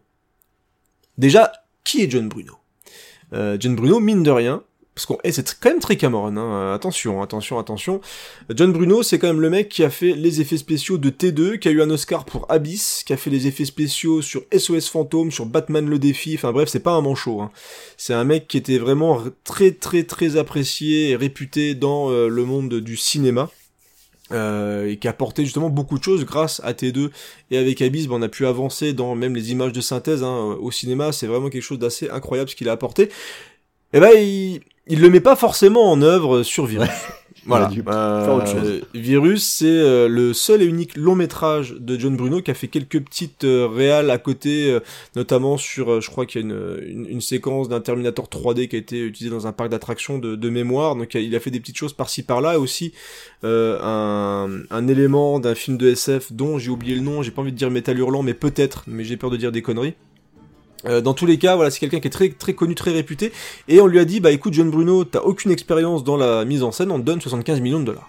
Ça semble être une bonne idée. Voilà, c'est plutôt une bonne Ah. idée. Écoute, tu fais des bons effets spéciaux. Si euh. faisait du cinéma maintenant, on lui ferait faire un Marvel. Exactement. Écoute, John, tiens, t'as 200 millions de patates, fais-nous Iron Man 12 et, euh, et éclate-toi avec ça. De toute façon, ça sera génial. Euh, et donc John Bruno, bah, il fait quoi? Il prend une équipe quand même assez costaud, puisqu'on a Jimmy Lee Curtis, Ouais. voilà. On a Donald Sutherland. Alors, il joue le méchant, vous êtes surpris Oh, sans blague. c'est un truc un peu incroyable. Et on a un Baldwin, alors pas celui-là, l'autre, mais de toute façon, euh, ils se ressemblent Mhm. tous. Et, mais on a, alors c'est une pure série B finalement, mais qui a coûté 75 millions de patates, et on est même vraiment souvent plutôt dans le, la série Z, et ça aurait pu être un bis italien qui parodiait quelque chose. C'est-à-dire ça aurait pu être vraiment mais un tellement. italien. Carrément. Et c'est pour ça que j'ai quand même une tendresse pour, euh, pour Virus, parce que bah, il y a un côté euh, vénère et gore euh, que tu t'attends pas à avoir dans ce type de production, parce que tout est vraiment encadré comme étant une série Z. C'est-à-dire t'as un bateau, t'as une entité alien qui arrive grâce à un nuage magnétique. Le nuage magnétique qui traverse la station Mir, grâce à un satellite, ça arrive sur un bateau. Voilà. Russe, Et du- russe. un bateau russe, Russe. euh, bien sûr, et, euh, et donc bah du coup l'intelligence artificielle, bah elle prend le contrôle, euh, elle tue les gens, elle en garde que quelques-uns, et elle en fait des espèces de robots humanoïdes un peu dégueulasses, Un peu, mais Et, carrément euh, dégueu, mais. ah, oui carrément dégueulasses. Euh, Il y a des espèces de, alors c'est même intéressant quand même au niveau des mutations, euh, il y a des trucs quand même plutôt euh, plutôt amusants. Franchement pour les déviants, ça vaut le coup quand même de jeter un œil, rien que justement aux personnages et, et aux robots parce que le- ils se sont lâchés hein, au niveau mélange entre du métal et de la chair. Voilà, ils se sont dit allez banco, on y va. Et bah, l'objectif de cette entité, bah, c'est de tuer l'humanité. Voilà. Voilà. Donc euh, il faut bien euh, trouver. Faut bien une excuse. commencer quelque part. On a déjà, Non, faut on bien a déjà du bol qui soit tombé sur un bateau. Ouais, donc ouais, c'est clair. euh, Euh, et puis il faut bien s'occuper sur un bateau. Vraiment, tu t'emmerdes un petit peu forcément quand t'as tué toutes les, tout l'équipage et que t'es un peu en dérive, tu sais pas trop, trop quoi faire. Et donc on a une équipe de de. alors, Attends, j'avais j'avais noté le, leur métier. Je vais essayer de retrouver. Ça doit être des de sauveteurs, retrouver non ça. Euh, Ouais, des, des, des alors j'allais dire des tracteurs. Alors je trouve plus. remorqueurs. des remorqueurs. Voilà, c'est des remorqueurs de, de bateaux. Ils sont un peu dans la merde et tout. Et ils vont aller sur ce bateau et bien sûr leur bateau va couler. Ils seront obligés de combattre les, les robots sur ce bateau. Et donc on a des affrontements, on a du gore, on a des mises à mort plutôt gratinées. Euh, voilà, c'est pas mise en scène avec un talent extraordinaire, mais il y a une vraie générosité en tout cas dans ce que propose John Bruno. Donc si vous aimez les blockbusters déviants qui finissent par en série Z, eh ben moi je, ça, en voilà, série je- Z. je vous conseille de jeter un œil.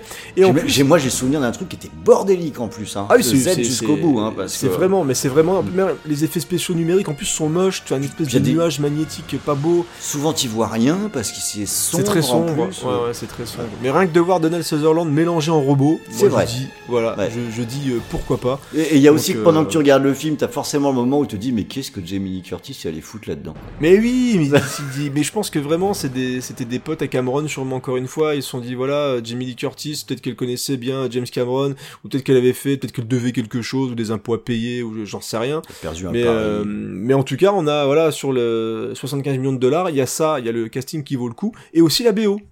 Mm. Parce que la BO, en redécouvrant et en ayant envie de reparler de virus euh, sur euh, sur scoring, bah, j'ai découvert la BO de Joel McNeely, qui est un mec qui a pas de chance parce qu'il a composé uniquement pour des films qui ont fait des bides. Donc c'est quand même ultra moche. Il a fait la BO de Soldier de Paul Anderson avec Kurt Russell qui est pas un grand film non plus, donc ça peut expliquer le fait que voilà, ça ait fait des bides. Mais en tout cas, ce, ce mec a du talent et c'est dommage que, bah, à mon avis, sa carrière a dû être coupée par ses nombreux échecs parce que la BO de Virus est vraiment de très très très bonne qualité. Il y a des il y a des morceaux bien construits, c'est bien produit, c'est vraiment de la, de la du sci-fi horror de qualité. Il arrive à poser des ambiances, à mettre ce qu'il faut. D'ailleurs, ça crée même des décalages dans certaines scènes parce que euh, tu te dis la, la musique est vraiment très bien faite. Elle est vraiment bien bien faite et tout. Et t'as t'as Donald Sutherland en robot qui avance à deux à l'heure. et euh, quand t'écoutes que la musique, tu t'attends à vachement mieux sur l'écran. Exactement. Et c'est vrai qu'en remettant des images sur euh, sur la musique, bah ouais, il y, y, a un décalage qui se crée et c'est un peu un peu étonnant quand tu regardes le film. Mais en tout cas, le, la BO est à redécouvrir si vous aimez ce type de musique, si vous aimez ce type d'ambiance un petit peu SF euh, cradingue. Moi, voilà, je vous conseille de poser une oreille sur ce qu'a fait Joel McNeely. Alors, c'est pas bien de dire ça, mais bizarrement, toutes sa BO, toutes ces BO sont sur euh, Spotify, sauf ce film-là, et vous pouvez l'écouter actuellement bah, sur euh, sur YouTube. Donc voilà, c'est pas très très légal tout ça, mais en tout cas, si vous voulez jeter une oreille plus que ce que vous avez écouté là, bah voilà, vous pourrez tendre euh, doucement une des deux oreilles gratuitement sur YouTube. Allez, cette fois, à de nous parler d'un film considéré comme culte, et va nous dire peut-être pourquoi.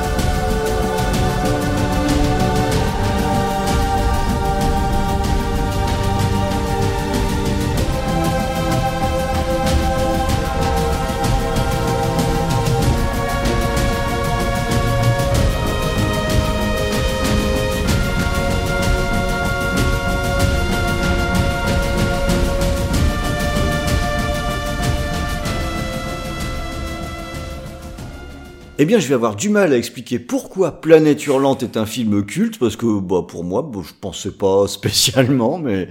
Ah oui, j'ai l'impression qu'il y a une petite aura auprès des fans de SF sur, euh, sur ce film. Bah, après, c'est un film qui est plutôt bien cool, et c'est pour ça d'ailleurs que, que j'en parle. C'est même, à vrai dire, j'adore ce film. Bah voilà, t'as expliqué pourquoi. Voilà, c'est culte parce que j'adore ce film. bah après, je l'adore aussi parce que je l'ai vu euh, au cinéma dans des conditions un peu particulières, mais que je vais pas vous raconter parce que je me bah, mets de côté pour. Euh, pour un épisode d'émotion et canapé, peut-être euh, plutôt, c'est une bonne histoire. Et euh, alors ce film, ça raconte une histoire finalement euh, à la base l'ASF classique. Hein, c'est une grosse multinationale qui, multinationale qui veut faire n'importe quoi. des gens qui résistent contre la multinationale et pour ça ils ont inventé des robots qui sont des sortes de scies circulaires qui détectent les battements de cœur et voilà, ils tranchent. ces robots ils s'appellent les screamers parce parce qu'ils crient. C'est ah quand même bien foutu. C'est quand même bien euh, et ils foncent vers leur cible en hurlant, en poussant une espèce de, bah, de cri euh, strident là qui vrille un peu les oreilles. Euh, mais bon, l'idée est cool. Et les donc les gentils qui résistaient, ils ont disparu, mais pas les robots qui sont toujours là. Alors on a des gens qui qui y retournent. Hein, alors je me rappelle même plus trop pourquoi, pour exploiter sans doute les ressources de la planète probablement. Et là évidemment les robots étant toujours en activité, eh bien ça ne se passe pas très bien. C'est con. C'est et ce film, euh, bah, il vaut vraiment le coup parce que il est bourré de qualité quoi. Déjà il y a Peter Weller et voir euh, Robocop sans son casque, c'est plutôt cool. J'aime bien cet acteur. Ouais, j'aime bien aussi. Euh, et dans sa globalité, ben, le, le film a surtout une vraie patate quoi. Il se passe beaucoup de choses et euh, le les robots tueurs euh, apportent quelque chose de très ludique quand on regarde le film, parce que ça fonctionne avec les battements de cœur, euh, donc il y a des espèces de, colliers pour dissimuler les battements de cœur, mais il y a des moments de tension qui sont permanents euh, pour pas se faire détecter par le, robot, parce qu'on a bien compris que quand on était détecté, bah, c'est un peu foutu quoi. Et évidemment, quand le robot c'est une scie, une scie circulaire, on imagine bien que euh, il y a un peu de gore, que ça n'hésite pas à charcler, euh, donc euh, il y a du spectacle à l'écran. Euh, et une ambiance sonore aussi qui est assez remarquable grâce essentiellement au cri des robots. La musique quant à elle, bon, bah, c'est une musique de Normand Corbel que je, je qualifierais de d'efficace. Euh, évidemment, j'aime bien le morceau que j'ai diffusé, sinon je le ferais pas. Euh, mais dans son ensemble, sur toute la BO, on est sur quelque chose qui est finalement très classique. C'est euh, de la SF avec pas mal de- d'amplitude, il y a des petits moments de pression. C'est pas désagréable à écouter, c'est correct. Voilà. Pas marquant, quoi. Ouais, mais c'est un peu comme tu disais tout à l'heure, c'est quand même vraiment pas mal. Hein. Donc Mhm. euh, je veux pas cracher dans la soupe, mais c'est le genre de truc où si tu fais un, un jeu de rôle avec des potes euh, de SF, on peut mettre ça en fond. Ouais, ça passe en fond, marchera très très Mhm. bien. Euh, Peut-être à s'allonger dans le canapé avec le casque, ah, je suis moins sûr quoi. C'est c'est entre les deux, donc ce qui est déjà pas mal hein, pour une BO. Oui, c'est hein, déjà, euh, déjà bien. c'est déjà pas mal quoi. Donc c'est pas la qualité première, c'est pas à ça qu'on pense en premier dans le film, c'est plus au cri des robots, c'est vraiment ça qu'on gardera en tête euh, au niveau son euh, quand on ressort. Mais euh, Planète Hurlante, bon petit film de Christian Duguay que je recommande fortement. Je garde la main et ça y est, il est temps de passer à ma sélection jeux vidéo.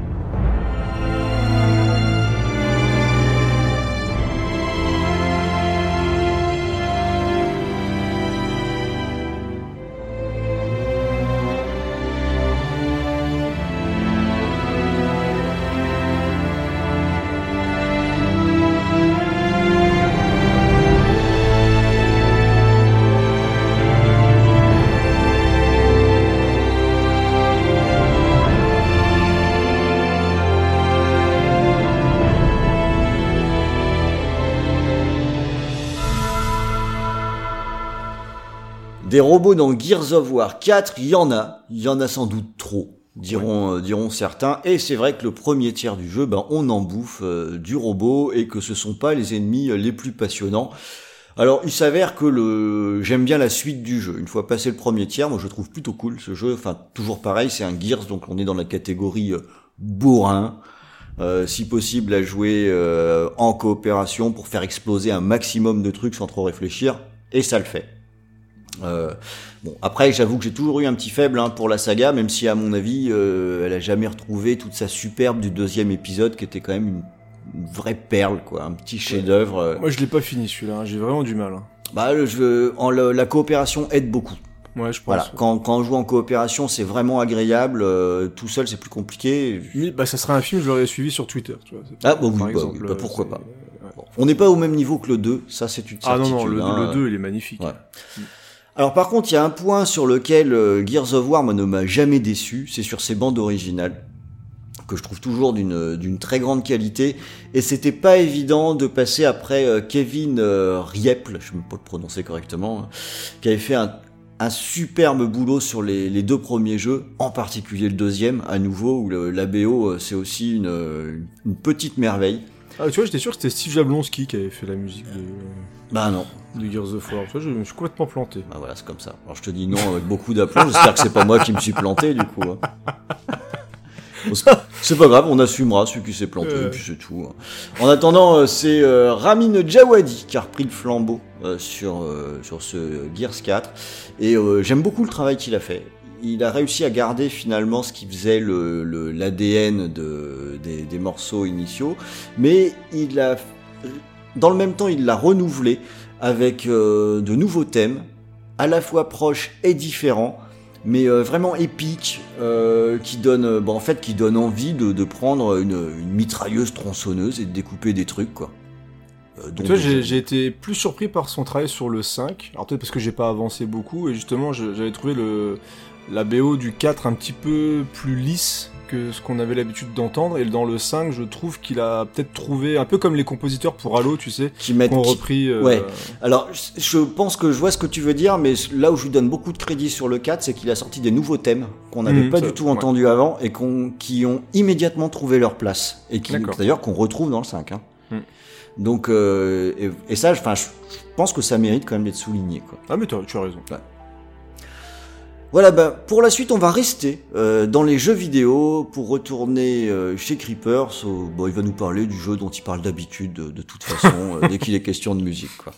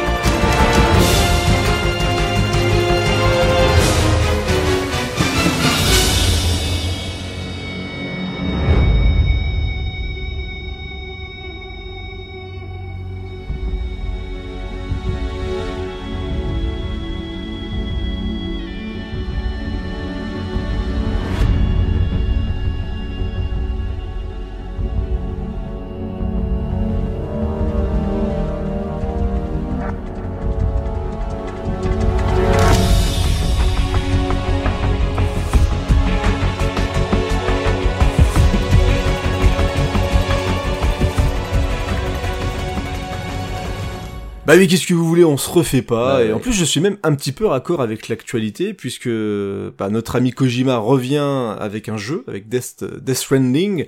Et donc, on a écouté un morceau de la BO de Metal Gear Solid 4. Et en plus, je suis carrément allé dans l'ultra facilité, puisque c'est le Mm. morceau Metal Gear Solid Saga. Voilà, donc euh, ça a fait un petit peu le, le panaché de ce que proposaient les Metal Gear de Metal Gear Solid 1 jusqu'à celui-ci. Et euh, alors ce qui est ce qui est pas évident avec Metal Gear, c'est qu'un peu comme ce que j'ai même pu proposer avant, c'est que c'est pas forcément le jeu qui fait l'unanimité. Je sais que toi, Ron, tu n'aimes pas euh, Metal Gear Solid en général et même beaucoup Kojima d'ailleurs. Bah, c'est pas que j'aime, euh, j'aime. Enfin, oui, ça me, ça me. Oui, ça te parle pas. Ça me parle pas du tout. Sans bouger l'autre. Voilà. Et moi, ce que, bah, depuis le 1, je suis tombé dedans. J'adore la saga Metal Gear. Et, la, et Metal Gear Solid 4 avait vraiment poussé tout à fond. C'est-à-dire le, côté cinématographique surappuyé, les références, justement le côté musique très très euh, film d'action euh, zimérien, etc. Parce qu'on est sur une BO de Harry Gregson Williams qui bosse sur la série depuis le 2 et il a fait de plus en plus de morceaux au fur et à mesure des jeux. Et là vraiment, euh, je le disais en off, il y a même un morceau. Je crois que le film, là je suis vraiment plus sûr du tout, je crois qu'il est sorti après le film Team America, ce Metal Gear Solid 4, il y a une musique un peu émotion qui du coup me fait rire. Alors ça fait chier parce que voilà, mais on est vraiment dans presque la parodie zimérienne du moment un peu triste euh, avec les, petites guitares sèches, tu sais. avec euh, genre voilà et tout le truc qui s'envole d'un coup.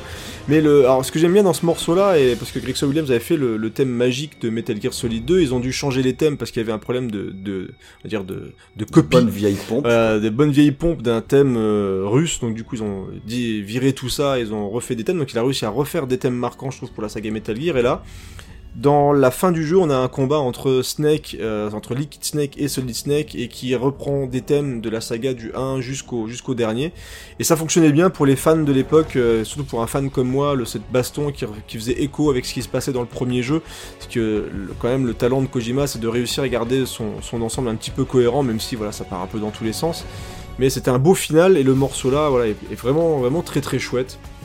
Et il y a, elle est très épique, il y a de la pression et on a un final un petit peu mélancolique qui, qui est adapté parce qu'à la base Metal Gear Solid 4 devait être le dernier.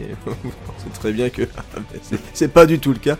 Mais, mais bon voilà, c'est un truc qui me faisait plaisir de partager euh, avec euh, vous, camarades auditeurs, et j'espère que vous avez passé un bon moment. Mais voilà, c'est Metal Gear Solid quoi, j'étais obligé. Désolé, c'est contractuel, je pas le choix. C'est contractuel. Allez, je garde la main et on va retourner dans le post-apo et ça c'est chouette.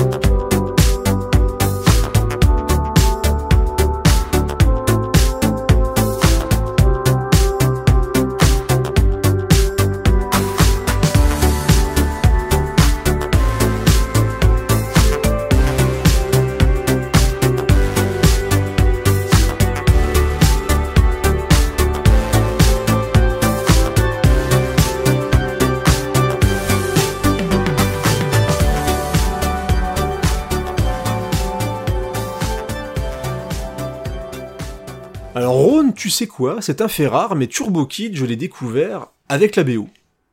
Ah ouais Ouais, j'avais pas vu le film encore, il y avait eu beaucoup de hype autour de Turbo Kid qui avait été euh, diffusé à Sundance. Euh, pour ceux qui connaissent pas, qui est un, festival qui est surtout hmm. basé sur le cinéma indépendant. Et euh, donc on en parlait pas mal, etc. Et donc la, la BO de Le Matos était un petit peu diffusée euh, par-ci par-là. Du coup j'ai même découvert le groupe Le Matos, qui était un groupe canadien. Et bah j'étais tombé vraiment amoureux de l'ambiance avant même de découvrir le film et après bon bah forcément c'est du post-apo et tout donc je me suis dit voilà il faut absolument que je découvre le film Ouais, ça- et comme euh, d'un raccord. Mm. et comme tu le soulignes un petit peu euh, dans les notes de l'émission, bah, clairement il y a euh, un feeling avec ces films-là des années 80, puisqu'on est quand même sur un, un côté un peu sense-wave et il se raccroche vraiment de, de ce qui est Tangerine Dream, de Ouais. John Carpenter, euh, voilà, donc euh, c'est quelque chose qui fonctionne un petit peu à la Carpenter brute, tu sais, ces trucs qui cartonnent beaucoup depuis quelques temps. Et, le- et la BO de Turbo Kid bah, va à fond là-dedans, et même le travail de Le Matos en général, en dehors de Turbo Kid, c'est de très très bonne qualité, donc je vous invite même à découvrir leur, euh, leurs albums en dehors de ça. Mais même à écouter en dehors, c'est de la très bonne musique, de la très bonne musique Mm. électro, et ils ont fait deux albums différents basés au- de- autour de Turbo Kid. Et quand j'ai découvert le, le film, donc forcément j'avais déjà un petit peu la hype Sundance et on avait aussi la hype de l'album qui était vraiment très très cool, donc on pouvait s'attendre à être à être déçu. Alors c'est pas un grand film, c'est-à-dire que le problème avec Internet maintenant, c'est qu'on te survend des choses. c'est ça, mais Euh, c'est voilà, pas mal. donc, quoi, c'est pas c'est mal. c'est pas mal parce qu'en plus ça reste un film indépendant qui est, est un film post-apo, qui a pas un budget ultra monstrueux. Donc euh, moi je l'ai pris pour ce qu'il est, c'est-à-dire un, film indé, post-apo, gore, généreux, avec beaucoup de références. euh, c'est aussi un petit peu à la mode depuis quand même très longtemps. Mais il arrive à avoir une, identité assez sympa parce que mine de rien dans le post-apo, on est souvent dans quelque chose d'assez, euh, soit de très sérieux, soit de pas de parodique, mais de vraiment très très bis. Tout à fait. Et là, dans, je trouve que dans Turbo Kid, il y a une volonté bizarrement d'aller vers même du emblème. C'est un peu bizarre ce que je vais dire, mais il y a. Ouais. euh, Et puis de vois, faire quelque chose de propre, quoi. C'est De faire quelque chose de propre. Le, en tout cas, ça prend son sujet euh, au sérieux. Ouais, voilà, ça, ça tente de raconter quelque chose et ça tente de le faire avec son propre ton. Donc on n'est pas dans euh, Atomic Cyborg. Voilà. C'est ça, Euh, tout à fait. Ça n'a rien à voir. oui. On n'est pas non plus dans, euh, tu vois, le les, les fils de l'homme. Tu vois, il y a vraiment différentes écoles de post-apo. On n'est pas a non plus dans la parodie. On a, ça. certes, il y a du, il y a du clin d'œil, évidemment. Bah, Oui, bien déjà, sûr. rien que l'affiche, mais. Bah, l'affiche, euh, puis même la musique qui est ouais. vraiment un petit peu, un petit peu typée, très années, années 80, électro, années 80, euh, voilà. Mais je trouve que c'est bien fait Mhm. dans le, dans la catégorie. On va faire un film entre guillemets comme à l'époque. Enfin, je trouve ça beaucoup mieux que toute cette vague qui finalement veut refaire du années 80 mais n'y arrive pas. Je trouve que là, ils s'en sortent pas trop mal, et notamment parce que aussi couillon que ce soit avec le gars avec son, son vélo là, euh, en attendant le- l'histoire elle est traitée correctement. Mm. Euh, les scènes d'action, euh, on n'est pas uniquement là pour, euh, pour se marrer. Elles sont pas mal foutues. Ouais, son- mais le film est plutôt euh, bien, bien torché. C'est quand même bien torché, c'est ça, c'est bien torché. Donc, euh, moi j'ai pas mal apprécié ce, ce Turbo Kid, j'ai trouvé ça agréable à regarder. quoi. Et ben nous sommes deux, et donc euh, je vous invite à découvrir donc le travail du duo euh, composé de Jean-Philippe Bernier et Jean-Nicolas Lepi, donc Le Matos. On a écouté le morceau The Kid qui est excellent, donc euh, de Le Matos qui provient de Turbo Kid. Il est sur Netflix, si vous voulez jeter un œil à Turbo Kid, donc c'est le moment. Voilà, en bonne qualité, tranquille, peinard, vous vous lancez ça un soir, franchement ça passe tout seul, et vous nous en direz des nouvelles. Il est temps de, de nous quitter avec un dernier morceau, Rhône. Oh oui Et en plus, c'est le tien, donc je te laisse la parole et on retourne dans l'espace.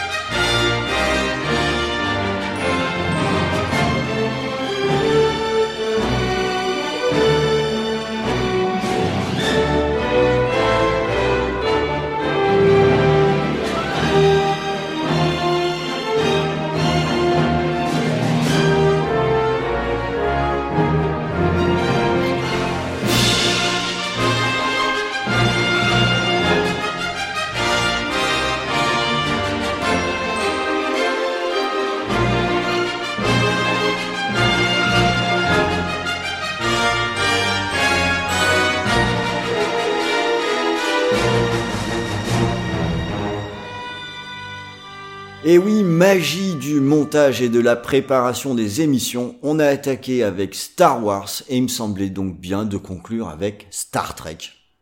Voilà, les deux grands géants de, de, de l'ASF euh, avec qui ont eu des fortunes diverses, euh, chacun de leur côté, et, et, qui sont dans des styles très très différents. Alors là, pour le coup, c'est du film que je parle, Star Trek, Star Trek Premier Contact, le film de 96 de Jonathan Frakes, avec une musique bien sûr de Jerry Goldsmith. Euh, c'est un peu une feinte, hein. Euh, je parle du, du film que, qui est pas mal d'ailleurs. Euh, mais actuellement, moi, c'est la série qui me plaît énormément parce que je l'ai découvert il y a très peu de temps. Euh, J'étais un ancien amateur de la toute première série et par une espèce de snobisme que je j'arrive même pas trop à m'expliquer, bah, j'ai décidé que ce qui se ferait ensuite, bah, ça vaudrait pas le coup, donc j'avais jamais regardé, tout, tout oh, simplement. Mais, mais clairement, c'est vraiment un réflexe complètement stupide. Et là, euh, du coup, j'ai attaqué euh, Star Trek euh, Next Generation et à ma grande stupéfaction, je vois une série qui, qui a tout à fait gardé l'esprit de la série originale, y compris dans ses travers, c'est-à-dire que ça reste quelque chose d'assez cheap. Mais on a une série où chaque épisode, il y a une histoire euh, qui est souvent plutôt bonne, euh, avec un début, une fin, des idées. Euh, alors ça peut être inégal parce qu'il y a une ribambelle d'épisodes, mais il y a beaucoup d'idées. Et donc là, tu parles vraiment de la, de la série, parce que moi, je suis pas un tricky du tout. Hein. Dire que tu parles pas de la nouvelle série qui a été relancée il y a pas longtemps. C'est euh, là, tu parles vraiment de la série Next Generation. La série euh, Next Generation, le, le, la série qui a été lancée il y a pas longtemps, j'ai pas été extrêmement convaincu. D'accord. Pour tout dire. Euh, alors. Pour euh, si ça fonctionne, et là on va revenir pour le coup sur le film, c'est aussi grâce à la galerie de personnages qui sont très bien introduit dans le film si on ne connaît pas la série. Alors dans le film, ça raconte les histoires des méchants, euh, les Borgs, qui sont euh, moitié organiques, euh, moitié machines.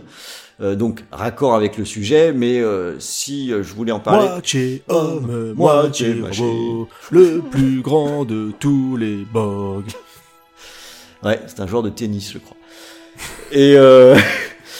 Et dans l'équipage, il y a surtout un personnage qui est formidable, c'est l'androïde Data, que, que j'aime vraiment beaucoup, qui est le pendant du Monsieur Spock de la première série, c'est-à-dire celui qui est hyper rationnel, et ça va être un personnage qui va essayer de tout faire pour devenir humain, et euh, sans finalement réaliser que par bien des côtés, euh, il l'est déjà.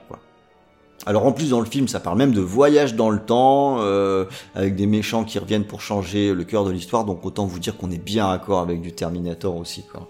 Il y a un autre aspect qui, qui est intéressant, c'est au niveau de, de, la musique, parce que je sais pas vous, mais moi le thème original de Star Trek, je le trouve absolument euh, fantastique.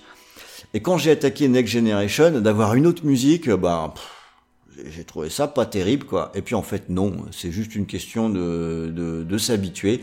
Euh, et là pour le coup, la musique que je vous ai diffusée euh, vient du film et mixe bien, euh, rappelle l'ancien thème avant d'aller directement sur le, le, nouveau. Et bon, Jerry Goldsmith, ce genre de choses évidemment qu'il sait faire. Donc on se retrouve avec euh, un thème qui, qui pue l'aventure à 100% et c'est exactement ce qu'on lui demandait. très rapidement, ça, se, ça, ça colle euh, à l'histoire et ça donne une vraie identité à Star Trek. Et ça trouve une place que maintenant je trouve tout à fait équivalente euh, finalement à la première série. Voilà, j'ai pu faire parler mon petit cœur de Trekkie. Euh, et en plus, comme Creepers n'y connaît rien, ben, il n'a pu rien dire à part, à part chanter. Trekkie là ouais, D'accord, et après tu te fous de mon chapi chapeau. Alors là, bravo. Alors là, bravo. Et quelle belle conclusion. Quelle belle conclusion, parce que oui, c'était le dernier morceau de euh, cette sélection scoring de ce nouvel épisode consacré aux robots, aux bad robots. Euh, Bad Robots. Bad Robots. Eh ben, écoutez, moi j'espère que, que ça vous a plu. Je pense qu'on avait des trucs pas mal, Creepers. Qu'est-ce que t'en penses là? Bah, ça me semblait assez équilibré. En plus, euh, c'est fait partie des émissions. Où on n'a pas forcément diffusé des films qu'on avait en commun, qu'on aimait en commun. Donc ça permet de discuter un petit peu et même de lancer un petit peu de débat sur les réseaux sociaux. Hein, vous savez, sur Twitter, sur Discord. Maintenant, vous êtes vous êtes quand même pas mal sur Discord. Ouais, hein, passé, vous, vous venez tailler la bavette avec nous. Et bah ouais, on avait des chouettes morceaux, donc on espère que vous avez passé un bon moment, en tout cas aussi sympathique que ce qu'on a passé tous les deux. Hein, c'est toujours agréable de parler de musique et de cinéma ensemble. Exactement. Voilà, parce qu'on nous ne sommes qu'amour, on, le répète mm. euh, beaucoup, beaucoup trop souvent de toute façon. Mais euh, voilà, on vous donne rendez-vous sur, euh, sur les réseaux sociaux comme je vous l'ai dit, parce qu'on aime communiquer avec vous et on a de plus en plus de choses en plus pour parler avec vous. On avait encore fait les, les paroles de Bourinos sur Twitter, on fait des lives maintenant sur Discord, donc on a plein d'activités pour pouvoir parler cinéma avec les Bourinos. Euh, Est-ce que tu as d'autres choses à rajouter avant de faire un bisou à tout le monde? Non, c'est déjà pas mal, je crois que tu as fait exactement le tour, alors je vais me contenter de faire des bisous. Ciao tout le monde c'est moi, non, non, le petit robot. C'est moi, non, non, le petit robot. Je suis un cadeau du